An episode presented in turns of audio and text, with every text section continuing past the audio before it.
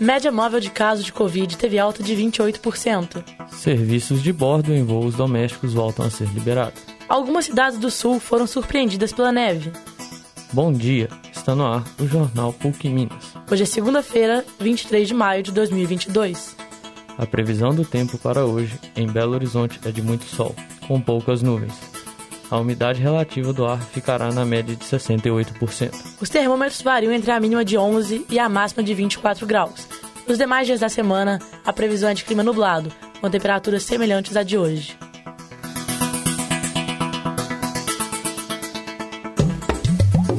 Nacionais. Os casos de Covid voltaram a subir e a flexibilidade nas medidas de proteção é a principal causa. Mais detalhes com a repórter Maria Laura Alves. Após uma breve trégua, os casos de Covid-19 voltaram a crescer no Brasil. O levantamento do Ministério da Saúde, divulgado na última semana, mostra uma alta de 28%. A DASA, Rede de Saúde Integrada, apresentou uma pesquisa onde apontou um aumento de 9 pontos percentuais na média de resultados. Para se ter noção, no período de 25 de abril a 1 de maio, a média era de 14,56% e passou para 23,93% entre 9 e 15 de maio. Obviamente que esse crescimento nos resultados positivos tem relação direta com o relaxamento das medidas, como a obrigatoriedade do uso de máscaras. A, a, mudança de tempo não tem tanta influência nisso, mas o comportamento da população sim. Por exemplo, aglomerar em locais fechados, sem máscara, não tomar a vacina e os reforços são fatores que contribuem para o aumento dos casos. E tem coisas que não mudam. Caso tenha algum sintoma, o uso de máscara e distanciamento continuam valendo. De Belo Horizonte, Maria Laura Alves.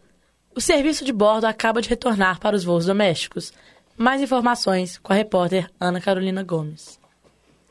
No dia 20 de maio, o serviço de bordo em voos domésticos volta a ser liberado após uma determinação da Anvisa. As companhias aéreas aéreas Gol e Azul confirmaram que voltaram a oferecer a partir do primeiro dia. E no caso da Latam, ele será disponibilizado em 1 de junho. A Gol disse que, no domingo, o atendimento ficou disponível em voos com origem nos aeroportos de Congonhas e Guarulhos. No dia 1 de junho, ele será disponibilizado em voos que saem de Brasília e Rio de Janeiro.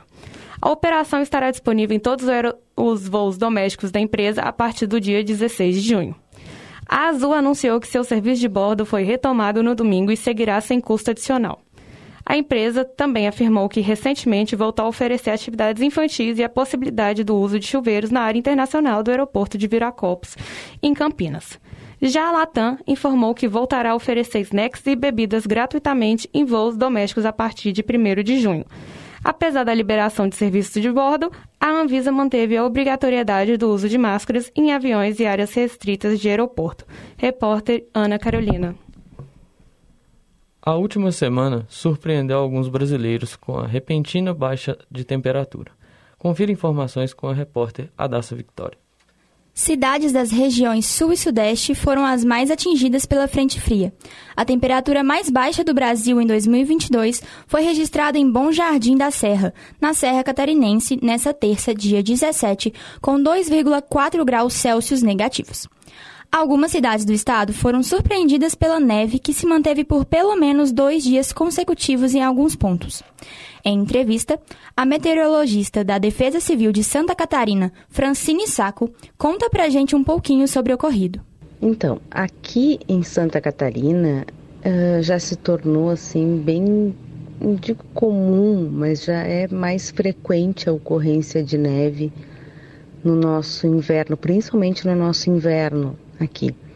A gente está numa região geográfica bem favorável para essa ocorrência de neve, né? porque são, é um local onde a gente tem a passagem frequente ou a formação frequente de ciclones extratropicais no mar. E aí o giro desse ciclone no mar ele acaba deslocando umidade ali para a região da serra, né, litoral e serra, que combinado então as massas de ar seco e frio que geralmente vêm na retaguarda desses ciclones, então, a combinação do frio da massa de ar seco e frio de origem polar com o giro do ciclone que transporta umidade favorece a ocorrência de neve ali na Serra Catarinense. Então a gente tem aí pelo menos um a dois eventos de neve por inverno aqui em Santa Catarina. A desse ano já estava prevista, a gente já estava esperando ela de no, pelo menos uns cinco dias de antecedência a gente já tinha visto essa condição.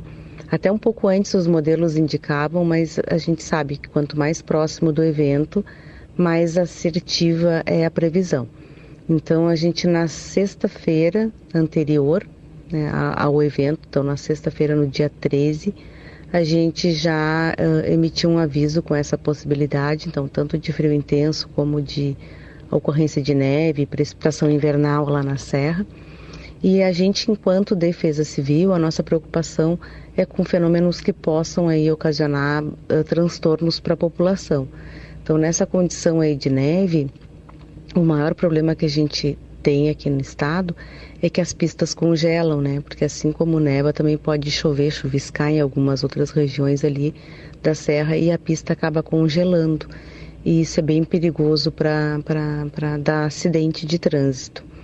Também a gente tem um fluxo bastante grande de pessoas indo em direção à serra para ver a neve.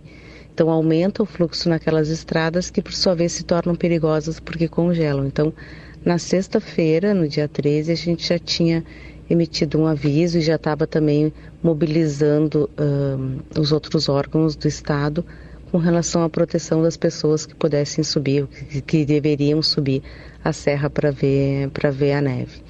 Então, um, em função da, da ocorrência mais frequente né, e das configurações atmosféricas, a gente consegue fazer uma previsão com uma certa antecedência e com um acerto bastante significativo dessa condição.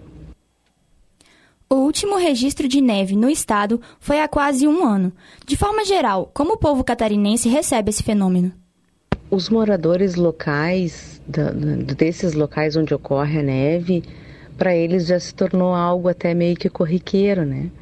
Uh, são regiões uh, de menor população, né? E por isso também a gente tem ali uh, o auxílio do município, ele chega um pouco mais às pessoas. Eu sei que em vários municípios ali da Serra a prefeitura distribui lenha para os fogões a lenha e, e para as lareiras para ajudar o pessoal a se esquentar, pra, a se aquecer. Mas de uma forma geral o pessoal uh, gosta né, da ocorrência de neve porque movimenta o turismo, o turismo de inverno na Serra Catarinense. Então as pessoas acabam se deslocando para lá, isso movimenta os hotéis, movimenta o comércio local e eles acabam então aproveitando essa condição de neve. Diante das baixas temperaturas, quais as principais preocupações e medidas tomadas por parte do governo do estado?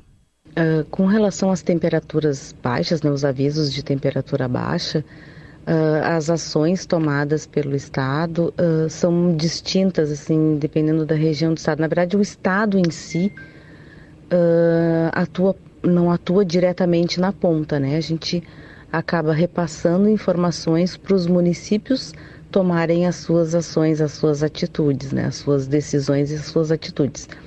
Mas os principais problemas, né, os riscos associados ao frio intenso, é com relação às pessoas vulneráveis, então, a, a, com, com relação às crianças, a idosos, a enfermos e principalmente ao pessoal, a população que vive em situação de rua, né?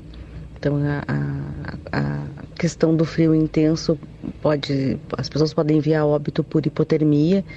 Então a gente sempre começa essa mobilização um pouco antes de chegar o frio realmente, a informar a, os municípios, porque aí os municípios com as suas secretarias de ação social uh, vão, vão procurar as pessoas, né? vão, vão convidar as pessoas que estão em situação de rua a irem para os abrigos, informando que vem frio intenso. Tem algumas que não vão, então eles acabam uh, dando uh, agasalho e coberta para essas pessoas, para elas se abrigarem um pouco mais para passar essas noites de frio. Aqui na prefeitura de, com a prefeitura de Florianópolis, existe até um protocolo que sempre que a gente uh, vislumbra né, uma previsão de temperatura mínima em torno de 10 graus, isso em 3 graus a, a, abaixo ou 3 graus acima, ou seja, de 13 a 7 graus, a gente envia um informe para a prefeitura aqui de Florianópolis indicando a condição de frio intenso, porque é com esse nível de frio que eles já começam as ações da Secretaria de, de, de Ação Social para retirar as pessoas da rua, para organizar os abrigos e, e reforçar então a, a, ação, a atuação dos abrigos em função do frio. E os riscos, né, além, dessa, além da, da, das pessoas vulneráveis, a gente tem aqui, como a gente tem essa condição, essa serra muito alta, né, tem essa condição sempre que tem um pouco mais de chuva ou de mais umidade uh, presente na atmosfera, até mesmo com nevoeiro, a combinação de frio e umidade, então ela uh, favorece congela, o congelamento de pistas, né. Então a polícia rodoviária, tanto a estadual como a federal, eles já têm sal grosso, para jogar na pista para poder derreter o gelo. Então tem todo um protocolo de ação quando a gente tem frio intenso previsto para as estradas da serra. E tem também a questão da agricultura, né? Sempre que a gente tem um indicativo aí de frio intenso, as culturas que podem ser protegidas, uh, os agricultores protegem, né? Seja cobrindo com lona, seja uh, em alguns locais eles acabam até irrigando durante a noite as plantas para evitar que a geada consiga se formar sobre a, a superfície das plantinhas. Então, uh, tem várias ações que são tomadas por cada município diante das informações que a gente repassa aqui via Defesa Civil do Estado. Quase uma semana que a neve cessou no estado, e apesar da constante frente fria que se segue, não há previsão para mais neve nos próximos dias. Repórter Radassa Victória. Termina aqui o Jornal PUC Minas. Apresentação: Maria Fernanda Lages e Pedro de Lima. Produção: Ana Carolina Gomes, Adassa Vitória e Maria Laura Alves. Trabalhos técnicos: Clara Costa, Arthur Rocha e Giovanna Orsini. Coordenação: Getúlio Nuremberg. Para você, uma ótima semana.